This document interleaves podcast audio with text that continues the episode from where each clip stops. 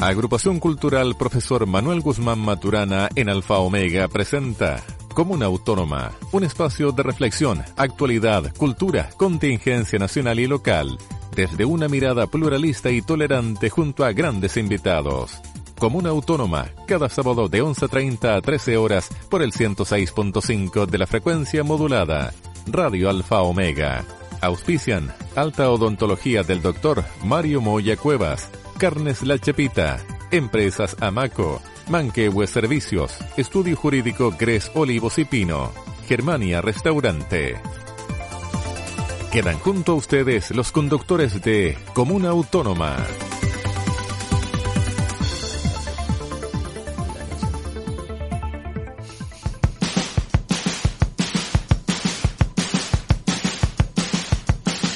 Hola a todas y todos, ¿cómo están? Buenos días, mi nombre es Rodrigo Méndez, le doy la más cordial de las bienvenidas al programa, al quinto programa ya de Comuna Autónoma, espacio de reflexión donde conversamos sobre diferentes materias de la contingencia, la política y también de la cultura junto a grandes invitados. Y Víctor Barrios nos acompaña, Víctor Vargas, perdón, en los controles y también nuestro amigo Julio Bravo. ¿Cómo está Julio? Muy bien, muy buenos días, un saludo a todos nuestros oyentes en un día muy especial el Día de las y los Trabajadores a nivel mundial. Así, es, Julito. Gusto en saludarte. Eh, vamos a tener buenos invitados hoy día. Sí, muy buen invitado, Julio. Pero también tenemos grandes amigos, Julio, que tenemos que partir por saludar, ¿cierto? Yo pensé que era tu único amigo. No, tenemos muchos más, Julio. Tenemos otros más que también son los que patrocinan, ¿cierto? Y auspician este programa. Por ejemplo, los amigos de Estudio Jurídico Gres, Pino y Olivos. Derecho de Familia, Civil, Penal y Laboral. Abogados especialistas que se encuentran ubicados en el edificio Torre Carmen, calle Carmen 775, oficina 1004, piso 10, Curicó. Para contactos y atenciones, red fija 75 23 18 204. Correo electrónico paulacuello arroba gpoasesorías.cl. Pero no es nuestro único amigo. Por supuesto que no son nuestro único amigo, Julito. Yo, de hecho, te voy a cobrar la palabra. Tú me tienes que ir una invitación a un buen almuerzo, una buena comida, y yo te voy a decir inmediatamente dónde voy a cobrarte la palabra. Germania Restaurant, comida tradicional chilena, carnes, mariscos y pescados de selección, postres de elaboración propia. Ojo con los postres, ¿ah? riquísimo. Además, una amplia carta de vinos de la zona. ¿Dónde está Germania Restaurant? Todos lo saben. Maipú 1988 de la gloriosa e histórica ciudad de Molina. Fondos de contacto 569-757-76854 y 98811-5551. Germania Restaurant, la esquina de la buena mesa. De aquí al Germania Restaurant, mi querido. Te voy a cobrar la palabra. Así es. Julio, se viene un programa muy interesante. Tú algo estuviste diciendo de eso. ¿Nos puedes contar un poquito más para que la gente esté atenta, ¿cierto? Se conecte, nos siga a través del 106.5 y también a través de la fanpage de Radio Alfa y Omega. Así es. En el Día de Lazo y los Trabajadores tenemos un invitado de lujo. Ya, ya se hizo costumbre tener invitados de lujo. ¿Gigante? Gigantesco. Rodrigo Palomo Vélez. ¿Quién es Rodrigo Palomo Vélez? Abogado, decano de la Facultad de Ciencias Jurídicas y Sociales de la Universidad de Talca, doctor en Derecho del Trabajo y naturalmente profesor del Derecho del Trabajo. Vamos a conversar todos los temas que podemos hablar sobre las relaciones laborales con el profesor Palomo Vélez. Entiendo que está en línea ya, Julio. Ah, Rodrigo Palacio, ¿estás por ahí? Rodrigo Palomo, perdón. Hola, hola, ¿qué tal? Sí, ¿se escucha bien, Rodrigo? Sí, los escucho perfecto. Ah, qué bueno, nosotros te escuchamos muy bien, Rodrigo, por acá. Muy buenos días, pues, Rodrigo, Julio. Ya, muchas oye, muchas gracias primero que todo, Rodrigo Palomo, por hoy día, un día tan especial, eh, darte el tiempo también y tener la disposición para conversar con nosotros sobre un tema tan importante que es el derecho de los trabajadores. Rodrigo, a propósito de lo mismo, yo quisiera preguntarte y abrir los juegos, los juegos con la siguiente pregunta. ¿Cuál es la situación actual de los trabajadores hoy día? ¿Existe una deuda una deuda laboral de flexibilidad con los, con los trabajadores como lo plantea algunos grupos, algunos sectores de nuestro país vinculados al poder o realmente la deuda que existe con los derechos laborales está más asociado a las negociaciones colectivas? Yo creo que mucho más lo segundo. Eh, el problema de los trabajadores en Chile es un problema histórico. Nunca hemos tenido una verdadera protección a los derechos laborales en nuestro país, no solo en el actual modelo, sino que también eh, desde los orígenes del derecho del trabajo. Por lo tanto, la principal deuda es hacer una transición laboral. Nosotros hemos tenido una transición política o una transición política al menos parcial, pero no hemos hecho el traspaso, ¿verdad?, del modelo laboral de la dictadura a un modelo democrático. Y esa es la principal deuda que hoy día tenemos y, por cierto, eso conecta con el sistema de negociación colectiva y con los derechos colectivos en general. Perfecto. ¿Cómo estás, Rodrigo? Te habla Julio Bravo. Hola, Julio. Rodrigo, ahí, ahí, eh, estaba leyendo ahora a la mañana cuando me estabas instruyendo esto, viendo las noticias de, un, de, un, mundo bastante convulsionado con un primero de mayo en Colombia que, que sacó muchos muertos y, en este momento en París también mucha, mucho, mucho desorden, mucha marcha, mucha represión. Y me preguntaba yo en la mañana cuál era el nivel de organización de los trabajadores en Chile. ¿El, el contexto legal, el ordenamiento jurídico favorece o no favorece la sindicalización en Chile? ¿Y sirve la sindicalización? ¿Es, un, es una herramienta que, que pueda mejorar la, condición de los trabajadores o, es una amenaza? Eh, bueno, a lo primero, eh, en Chile tenemos una muy mínima eh, protección y una muy mínima organización de los trabajadores efectivamente tenemos unas tasas de sindicalización que apenas superan el 10%, eh, y eso no es tan complejo, porque uno mira a países europeos que son más desarrollados y las tasas de sindicalización tampoco son muy altas. El problema es que tenemos una muy escasa cobertura de la negociación colectiva. Por lo tanto, nuestras relaciones laborales básicamente se estructuran en acuerdos individuales, en lo que pacta un trabajador con su jefe, eh, sin intervención, en definitiva, de los sindicatos. Y ese es el problema mayor, más allá de tener o no muchos trabajadores afiliados. Por cierto que nuestra legislación hace exactamente lo, lo contrario, a motivar o a promocionar la afiliación. Lo que hace es restringirla, limitarla, hacerla muy difícil, compleja. Por lo tanto, los trabajadores que se organizan son trabajadores que a los que hoy día, por ejemplo, yo saludo especialmente, porque efectivamente hacen un esfuerzo y un sacrificio, una exposición frente a los empleadores para lograr mejores condiciones laborales. Sí, se entiende. Y parece que cuando, cuando hay, incluso cuando hay leyes que permiten estimular la, la, sindicalización, ahí aparecen nuestros amigos del Tribunal Constitucional, dejando sin efecto algunas algunos proyectos que se habían presentado. Exactamente, pues tenemos hoy día un, un problema grande con la Constitución, estamos viviendo un interrumpido cauce constituyente hacia una nueva Constitución eh, pero es muy importante efectivamente lo que quede en esa nueva constitución referida al trabajo para poder superar estos problemas que estamos comentando. Efectivamente la constitución es el primer problema, es el primer, eh, la primera traba para el ejercicio de los derechos laborales. Por lo tanto, es muy importante que, quienes resulten electos en la Asamblea eh, Constituyente sean personas que tengan una especial sensibilidad por el trabajo y que reivindiquen esa dignidad del trabajo en este nuevo texto. ¿Cuáles son estos obstáculos que se presentan constitucionalmente? O, te, reformula la pregunta, Rodrigo. ¿Qué, cuáles son los contenidos que debería recoger un nuevo texto constitucional para mejorar las condiciones de las trabajadoras y los trabajadores en Chile? ¿Debería haber algún tipo de garantía? Sí, eh, comento muy brevemente lo que hoy día tenemos eh, en la Constitución para poder proyectar lo que debería ser. Hoy día la Constitución se refiere a las tres dimensiones de la libertad sindical. En términos generales, el derecho a sindicalizarse es el que mejor está reconocido, no, no tiene trabas en la misma Constitución, al menos de manera directa. El problema está en que sí hay trabas importantes o hay restricciones importantes a la negociación colectiva. Básicamente se le agrega el apellido de que la negociación colectiva debe ocurrir en la empresa. De esa manera restringe, por ejemplo, que haya negociaciones ramales o sectoriales donde se plantea mayor poder sindical. Y peor aún está el tema de la huelga, que no lo reconoce como tal, sino que lo prohíbe respecto de ciertos trabajadores, particularmente de los trabajadores del sector público. Entonces, ya la Constitución genera todos estos inconvenientes que son obstáculos para poder desarrollar a nivel legal después eh, estos mismos derechos. Eh, y en esa línea, yo creo que la nueva Constitución tendría que tener primero que nada un enfoque, yo llamaría minimalista, en lo que son las tendencias europeas o que dentro del concierto latinoamericano es fundamentalmente el caso de Uruguay, donde básicamente se indican en la Constitución los grandes valores del trabajo. Por ejemplo, en la Constitución uruguaya no hay una referencia lata, una referencia larga a los derechos laborales, sino que básicamente indica que todos los habitantes de la República tienen derecho a ser protegidos en el goce del trabajo. De esa manera, cualquier legislación que surja luego, ¿verdad?, como desarrollo constitucional, tendrá que ser necesariamente protectora. Por lo tanto, ya hay una, un giro, ¿verdad?, un matiz distinto a lo que hoy día tenemos nosotros en Chile. Y luego, en materia de libertad sindical, yo básicamente diría que el mensaje del legislador es necesariamente la promoción de la organización sindical eh, y básicamente tiene que estar esto radicado en las garantías que se le tienen que reconocer a sus representantes, reconociendo también el derecho de huelga como un derecho de los trabajadores y sus asociaciones.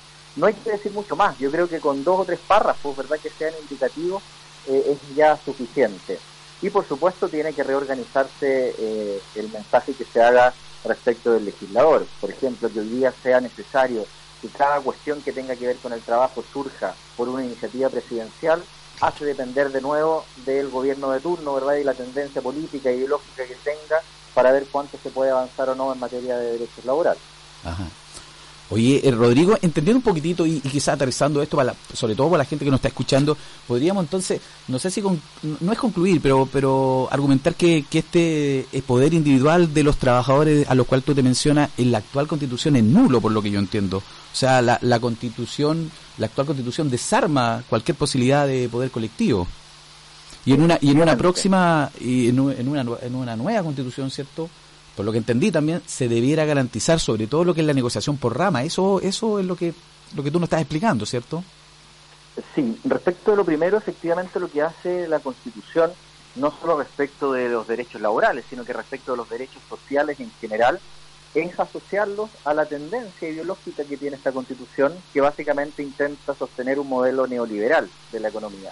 Por lo tanto, asume que las personas son libres e iguales. Eh, y en esa lógica, en materia laboral, asume que el trabajador individualmente considerado y su empresa, ¿verdad? son iguales o tienen el mismo poder para poder pactar condiciones de trabajo. Claro, claro, claro. Es una utopía, es una falsa, ¿verdad? No es, no es así. Claro, claro, claro. Y lo que hace esa ideología o ese modelo neoliberal, en el fondo precariza los empleos, ¿cierto? Y la vida de los trabajadores. Exactamente, ¿verdad? No les deja ningún poder de negociación y básicamente los contratos de trabajo, por ejemplo, se transforman en contratos de adhesión. El trabajador o está de acuerdo o no trabaja, básicamente. No tiene ningún margen de maniobra para mejorar esas condiciones de trabajo. Sí, pues no, es difícil imaginarse a un trabajador temporero llegar a la empresa frutícola y, e imponer y negociar un contrato en las condiciones más o menos equitativas, pues no, tiene la misma capacidad de negociación. Hay una simetría ahí del poder, ¿cierto? absoluta, absoluta. Y, y, efectivamente esto se puede dar, esta pseudo igualdad podría darse en trabajadores muy calificados pero que son la excepción, ¿verdad? Estamos hablando del subgerente de la empresa o en un trabajador con una formación eh, muy vasta, ¿verdad? Pero el común de los trabajadores y el ejemplo que das tú, ¿verdad? Es, muy eh, ilustrativo. El trabajo agrícola de temporada, particularmente, que está tan presente en nuestra región, es una evidencia grosera de la precariedad laboral que tenemos en el modelo chileno. Para allá te queríamos llevar a la realidad local. Eh, Rodrigo, ¿tú qué piensas en realidad? ¿Eh, ¿Realmente existe negociación colectiva en la región o no? Yo creo que no. Yo creo que lo que hay son ejemplos eh, tomados así con pinzas, ¿verdad? De agrupaciones de trabajadores que intentan llevar adelante un proceso de acción colectiva con un esfuerzo, ¿verdad? Y con una mm, aguerrido, ¿verdad? Que son los trabajadores que se, que se atreven valientemente a llevar adelante estos procesos pero con resultados muchas veces son eh, muy marginales. El costo que tiene llevar adelante un proceso de negociación colectiva y sobre todo cuando esa negociación colectiva deriva en un conflicto colectivo, en una huelga, es enorme para los trabajadores. Por el lado de la, de la empresa o, o, el sector patronal, por decirlo de alguna manera, muchas veces se hace una caricatura de la, del sindicalismo, como si a los sindicalistas les gustara estar en huelga. Y la verdad es que estar en huelga es una, una cuestión que significa un costo enorme, no solo para los trabajadores que están en huelga, sino para la propia organización, que queda efectivamente muy desgastada después de un proceso como este. Por eso yo creo que en realidad en la región lo que tenemos son experiencias eh, particulares, individuales, pero muy poquitas. Si uno mira las estadísticas de la Dirección del Trabajo, son marginales los casos de negociación colectiva que ocurren, porque además tenemos eh, muy pocas empresas donde existen sindicatos constituidos y que tienen algún grado de poder. De hecho, es noticia cuando hay una huelga en la región. Y eso no debería ser noticia. ¿verdad? Cuando hay una huelga que dura un par de días, ya empieza a salir, ¿verdad?, los diarios, empieza a salir en los portales, como una cuestión así de la que hay que comentar, ¿verdad?, y que es eh, rara. Y no debería considerarse el ejercicio de un derecho una cuestión rara. Rodrigo, ¿es, muy difícil constituir sindicatos, organizar sindicatos en, en, nuestra región, en nuestro país? Es difícil por varias razones. La, la primera es por la escasa protección que tienen los trabajadores cuando tienen la idea, el proyecto de constituirse en sindicato. Nosotros tenemos un fuero de constitución, es decir, una protección contra el despido eh, que podría ser discriminatorio por estar pensando en constituir un sindicato, que es un fuero muy cortito, es un fuero que, que abarca solo 10 días antes de la Asamblea de Constitución y un par de días después. Eh, por lo tanto, todo el tiempo que demora, ¿verdad?, gestar un sindicato, porque no es que los trabajadores se despierten un día todos con ganas de, de constituir el sindicato, esto es supone un proselitismo sindical. Hay algunos que llevan la delantera, que empiezan a, entusiasmar a sus compañeros, y eso toma tiempo. No, todos están con las mismas ganas o tienen la misma valentía para poder eh, subirse al carro, ¿verdad?, de la, de la organización. Eh, y todo ese espacio de tiempo está en una desprotección. Por lo tanto, por eso insisto en la idea de que el dirigente sindical o los trabajadores que tienen esta motivación son trabajadores eh, muy valientes en el modelo actual. Sí, pues. Sí, eso parece. Disculpa mi ignorancia, Rodrigo, pero también cuando, cuando preparamos eh, esta conversación contigo, y muy asustados, por cierto, por, por, tu sapiencia y, nuestra supina ignorancia, y, alguien, alguien me comentaba de que eh, la, principal cantidad de trabajadores que hay en la ciudad de Curicó y en la región del Maule tienen principalmente el carácter de trabajadores de temporada, o por lo menos es un volumen significativo de la masa de los trabajadores. Y alguien me decía que los trabajadores de temporada no pueden negociar colectivamente, no tienen herramientas para, digamos, no sé, pues juntarse todos los trabajadores de temporada de un sector o de una ciudad, organizarse de alguna manera e ir a sentarse en una mesa con los productores o con los empresarios exportadores de fruta y tratar de negociar el valor de la hora de trabajo, por ejemplo. ¿Eso, eso no es posible? O sea, es posible, pero es un escenario utópico. Eh, ah. la legislación hoy día no prohíbe que los trabajadores de temporada poder negociar colectivamente. De hecho, fue uno de los ajustes que hizo la última reforma laboral de la presidenta Bachelet. Sin embargo, el problema está en que no hay un deber de negociar. Eh, ese es el problema real.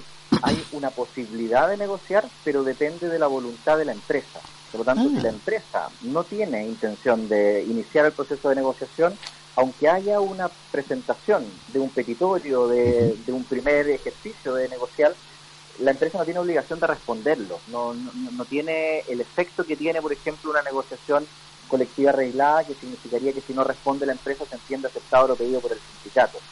por lo tanto, volvemos al, al inicio. Eh, si no hay un deber de negociar, esto termina en letra muerta. Es una poesía jurídica, no tiene ninguna vigencia. Dependemos de la voluntad entonces de la empresa. Exacto, y por eso es que es tan importante, yo quiero hacer el punto ahí, avanzar a este sistema de negociación colectiva sectorial cuando uno piensa, por ejemplo, en los trabajadores de una empresa particular agrícola, ¿verdad? Y, de los trabajadores de un packing X, ¿verdad?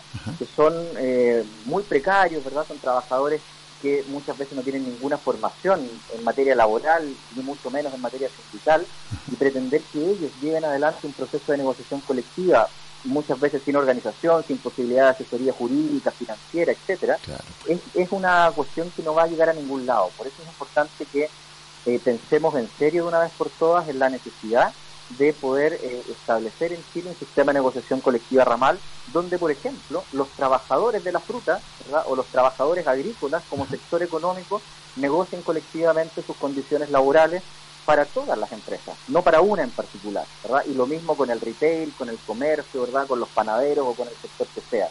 El poder sindical de esa manera es la única forma en que puede ser un poder real. Exacto, de, de, cierta manera equilibrar también el otro poder, el poder que tiene en este caso el empleador, la empresa. De hecho, de hecho es, bien conocido, que algunos lo llamarán colusión, pero es mucho más fácil que las patronales, las organizaciones que ya existen, de alguna manera se ponen más o menos de acuerdo en las condiciones que van a plantear o que van a proponer en estos contratos de trabajo a los cuales los trabajadores no tienen más que adherirse. Son muy mala leche ahí. O, lo toman. Son muy, mala muy, mala leche ahí lo, este grupo de poder, ¿cierto? y a propósito... dale, no a Rodrigo. No, y solo, solo agregar a propósito de lo que ustedes comentan sobre la patronal, que a diferencia de los trabajadores, que son en general un poder desagregado, desarticulado, muy fraccionado, los empleadores siempre están muy cohesionados. Uno mira a los trabajadores en Chile y es perfectamente identificable quién representa a los empresarios en Chile, la Confederación de la Producción y el Comercio y todas sus variantes. Pues. En cambio, si pensamos en los trabajadores, pensamos en sindicatos pequeñitos, una que otra federación, la CUT, ¿verdad?, que, tendrá cosas buenas y cosas malas, pero no hay una organización nacional, ¿verdad?, de trabajadores que uno diga eh, es posible por esa vía sentarse frente al empresariado que está muy bien organizado siempre y desde el origen de, de nuestros tiempos. Sí. Rodrigo, te, voy a ver, con esta inspiración local te quisiera hacer una pregunta en, base, a, en base a lo que tú conoces bien. pues y Esta situación que vivimos nosotros en Chile, de, que los trabajadores no pueden negociar por rama, por sector, eh, que, no es, que no es vinculante, que no se puede obligar al, empresario a decir sentémonos todo. ¿Esta situación que vivimos nosotros en Chile es común en el mundo? ¿O, somos un poco como la excepción a la regla? ¿O estamos en, alguna suerte de extremismo de, de este tipo de regulación? No es común en el mundo, pero es común, eh, es lo normal, diría yo, eh, en América Latina. No somos la excepción en América Latina. Perú, ¿verdad?, tiene la misma lógica, Colombia tiene la misma lógica, Bolivia es la misma, con matices, por cierto, con, con regulaciones específicas distintas, pero los modelos son muy parecidos. Son modelos de sindicatos pequeños asociados a la empresa, ¿verdad?, con escaso poder. La única excepción en Latinoamérica es la la que hemos mencionado de Uruguay pero el resto de Latinoamérica tiene un, concierto más o menos de ideas similar. Ahora, si uno mira el resto del mundo, ¿verdad? Efectivamente lo que predomina son los sistemas de negociación colectiva con autonomía colectiva, es decir, cuando uno dice negociación ramal, no es que desaparezca la negociación a nivel de empresa, lo que significa es que las partes, trabajadores y empleadores, van a definir el nivel donde negocian. Ellos dirán si lo hacen a nivel de empresa, si lo hacen a nivel de establecimiento, si lo hacen a nivel de sector económico, pero no hay restricciones, ¿verdad?, efectivas a este ejercicio. Y eso es lo que ocurre, como les digo, en los países, además países civilizados, países desarrollados, que no son países pobres, como a veces se presenta la caricatura de que aquí, si aquí negociamos por rama, van a cerrar todas las empresas. Sí, es, una caricatura. Es, lo que uno escucha regularmente. Claro, pero esto pasa en los países nórdicos, que, problemas de pobreza no tienen, y pasa en, en buena parte del mundo civilizado. Sí, oye Rodrigo, eh, mira, te quiero hacer la siguiente invitación. ¿Te parece si nos vamos a una pausa musical y a la vuelta seguimos conversando? Perfecto, Julio, Rodrigo. Sí, oye, y a propósito de toda esta mala leche y poca voluntad del grupo empresarial, ¿cierto? Nos vamos, Julio, con el siguiente tema. Un tema del dúo Chuenquinilio Valdiviano que, que, que, llama... Escúchenlo mejor. escucha, se llama Pati Vaca. ¿Aló? Con el señor Cabataz, por favor. Hombre, ¿qué pasa que no escucho esas máquinas trabajando? ¿Que no hay energía eléctrica? Fue lo que usen las viejas, pues, hombre. No me importa cómo, pero que trabaje, ¿me entiende? Que trabaje. Señorita Domitila, si llama mi mujer, dígale que quería almorzar esta tarde. Porque tengo una reunión muy importante con los economistas. Y que el contador me traiga las ganancias del día. Porque necesito mucha plata. Mucha plata, plata, plata. No me importa cómo, aumente la hora de trabajo, reduzca el sueldo, no sé, por una cosa. ¿Aló? ¿Qué pasa ahora? Oh, perdón, señor, perdón. Sí, señor. Hay que ser bien pate vaca para no cachar el gato. Hay que ser bien pate vaca para no cachar el gato. Unos pocos están arriba, los demás están abajo. Están arriba, los demás están abajo. Hay que ser bien parte vaca para no cachar el gato. Hay que ser bien parte vaca para no cachar el gato. El de arriba tiene plata para viajar en aeroplano. Al de abajo no le alcanza ni para vendarse zapatos. Hay que ser bien parte vaca para no cachar el gato. Hay que ser bien parte vaca para no cachar el gato. Perdona, Ruperto, ya sé que el sueldo es bajo, pero piensa en el prestigio que estás logrando con trabajar para el país. Cantar con risa, que mentir con frialdad. Es mejor cantar con risa, que mentir con frialdad. Si el billete no le alcanza, su opinión no vale nada. Si el billete su opinión no vale nada. Hay que ser bien pate vaca, para callar su verdad. Hay que ser bien pate vaca, para callar su la verdad. ¿Aló? ¿Cómo que le llega un acuerdo? ¿Cómo que usted piensa? ¿Cómo que usted opina? Yo no le tengo que pensar, vaca. opinar, hombre. Óyeme, pate vaca. Tú te crees sin problemas, sin ninguna obligación. Óyeme, pate vaca. Óyeme, pate vaca. Un problema. Óyeme, pate vaca, óyeme, pate vaca. Que tus deudas son más grandes con toda la sociedad. Óyeme, pate vaca, óyeme, pate vaca. Porque siempre en este mundo se ha pagado la traición. Aló, mi amor. Acabo de comprarle al niño unos terrenos para que salga a cabalgar con su boni. y le construí en su boca. No, si de usted también me acordé, mi amor. Le compré la mejor joya y la más cara. usted sabe, ¿no? Sí, ¿no? Oh, Carlito, hombre, Carlito, ¿cómo está? Sí, acabo de llegar de Europa, viejo. Sí, sí. Ahí le compré un autito al niño. ¿Cómo que a pedales? De verdad, hombre, como todo y todo. Bueno, ya sé que tiene seis meses el niño, pero hay que hacer las cosas en grande, pues, hombre, ¿cierto? En grande.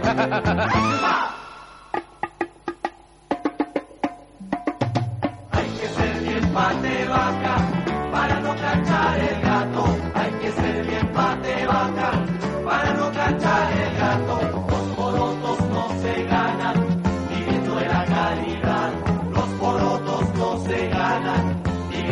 La caridad. Y opinar cuesta trabajo como todo lo demás. Y opinar cuesta trabajo como todo lo demás. Dígame, Ruperto, ya sé, su aumento. ¿Pero por qué no vuelve el próximo año? ¿Un whisky? ¿Cuál cheque? Si estaba hoy, hombre. Hola a todos, estamos de vuelta en el programa Comuna Autónoma. Acabamos de escuchar un temazo Pate Vaca de Chuen Quinilo. ¿Qué te parece el tema, Julio? No está dedicado a nadie en, particular. Absolutamente a nadie en particular. Es un tema de la década de los 80. Era bastante under este tema, ¿ah? bastante se pasaba de cassette en cassette, no lo ponían en la radio, todavía no teníamos Alfa Omega en ese momento. Y, eh, un tema, yo me acuerdo estaba en el liceo y decía, escucha esta canción. Y uno se sentía medio revolucionario, medio, no sé. ¿Eh? Sí. Pero todavía quedan pata de vacas por ahí. Le recordamos a la gente, Julio, que estamos conversando sobre el Día del Trabajo y los Derechos Laborales junto a Rodrigo Palomo, ¿cierto? Decano de la Facultad de Ciencias Jurídicas de la Universidad de Talca. Rodrigo, ¿cómo estás? ¿Estás de vuelta por acá? Aquí estoy, estaba escuchando la canción, me gustó mucho, no la conocía. Es que, somos puros viejos acá, Rodrigo. Rodrigo es bastante joven, ¿eh? Sí. No, no, vamos a revelar tu, edad, pero 80. bastante, Soy- bastante, naciste en los 80, década eso canción. Así es. Sí, pues. Rodrigo, el, conversábamos acerca de, las condiciones de los trabajadores en Chile, en el mundo, hablamos sobre la, la, tantas circunstancias que rodean la, a veces muy difíciles situaciones que se encuentran la mayor parte de los trabajadores de Chile. De hecho, dato para que- para nuestro oyente, el 80% de los trabajadores en Chile recibe una remuneración mensual inferior a los 800 mil pesos mensuales y el 50% menos de 400 mil pesos. No, no, no es un, no es un detalle. Oye, Julio, por si fuera poco, nos metieron un golazo hace muy poco tiempo. De eso le quería preguntar yo al profesor Palomo. A ver, profesor, el- entiendo que cuando una empresa se divide en varios RUT, por ejemplo, un supermercado o una cadena nacional, entiendo que en cada local que establecen las distintas ciudades se, se, se, se pone su propio RUT. Parece que fueran personas jurídicas aparte, El, ¿no? mu- el multirut. el multi-RUT. Pero entiendo que eh, hay una facultad que permite que eh, un juez declare, con una información de la Dirección del Trabajo, que eh, para efectos de negociación con los sindicatos se entienda que todos esos multi-RUT en realidad son realmente una sola empresa. ¿no? Ese, ese es como la, la regla general que tenemos hasta el momento, ¿no? Pero esa fue una ley que se promulgó, Julio, hace un mes, entiendo. No, esta, esta legislación ya tiene algunos años, ya, ya lleva varios años la, la ley de Multirut, de hecho fue una de las primeras reformas que salieron en el gobierno de Bachelet II, así que Claro. tiene, tiene ya algún tiempo de Ajá. desarrollo, pero es así. Pero, pero una, una ley de hace poquito, yo creo que a eso se refería Rodrigo, la ley 21.327 que estableció una modernización de la elección del trabajo. Ah, efectivamente, Y- sí. Esta es de ahora, de hace un par de días, de ayer. ¿no? Sí, sí, claro. Salió recién del horno. sal- Salió recién del horno. De- y yo- entiendo que eh, está cambiando un poco las circunstancias de este informe que hace la Dirección del Trabajo. ¿Esto puede afectar la, la declaración de unidad económica de una o más empresas? ¿Esto podría afectar en definitiva la situación en que los sindicatos pueden negociar con varias, con varios rutas a la vez? Eh, sobre ese punto específico yo creo que no, al revés, yo creo que va a facilitar el proceso. Eh, la exigencia de este informe de la Dirección del Trabajo en los juicios declarativos de multirruto, de grupos de empresa en general, muchas veces era más bien una traba más que un apoyo a la, a la demanda. Eh, y muchos juicios, de hecho, se, se hacían más lentos porque había que esperar el informe. Tenemos nosotros un cuerpo de, inspectores, ¿verdad? Y, unos equipos en las inspecciones de, la, de cada una de las regiones, que son pocas personas, no son grandes equipos de, inspección, y eso hacía muchas veces que esos informes demoraran los juicios, y, a veces eran innecesarios, era muy evidente con el resto de la prueba que el grupo de empresas no era tal, sino que en realidad era, era una sola empresa para efectos laborales. Por lo tanto, yo creo que exactamente es lo contrario. Eh, derechamente yo lo pondría como una exigencia voluntaria. No, es una cuestión que sea estrictamente necesaria en una lógica de definición de, esta personalidad jurídica. Nada, te entiendo. Te, agradecemos la, aclaración. No, no, somos absolutamente legos en estas materias y, estamos eh, recién instruyéndonos en todo ese... Y esa pregunta la había hecho un auditor.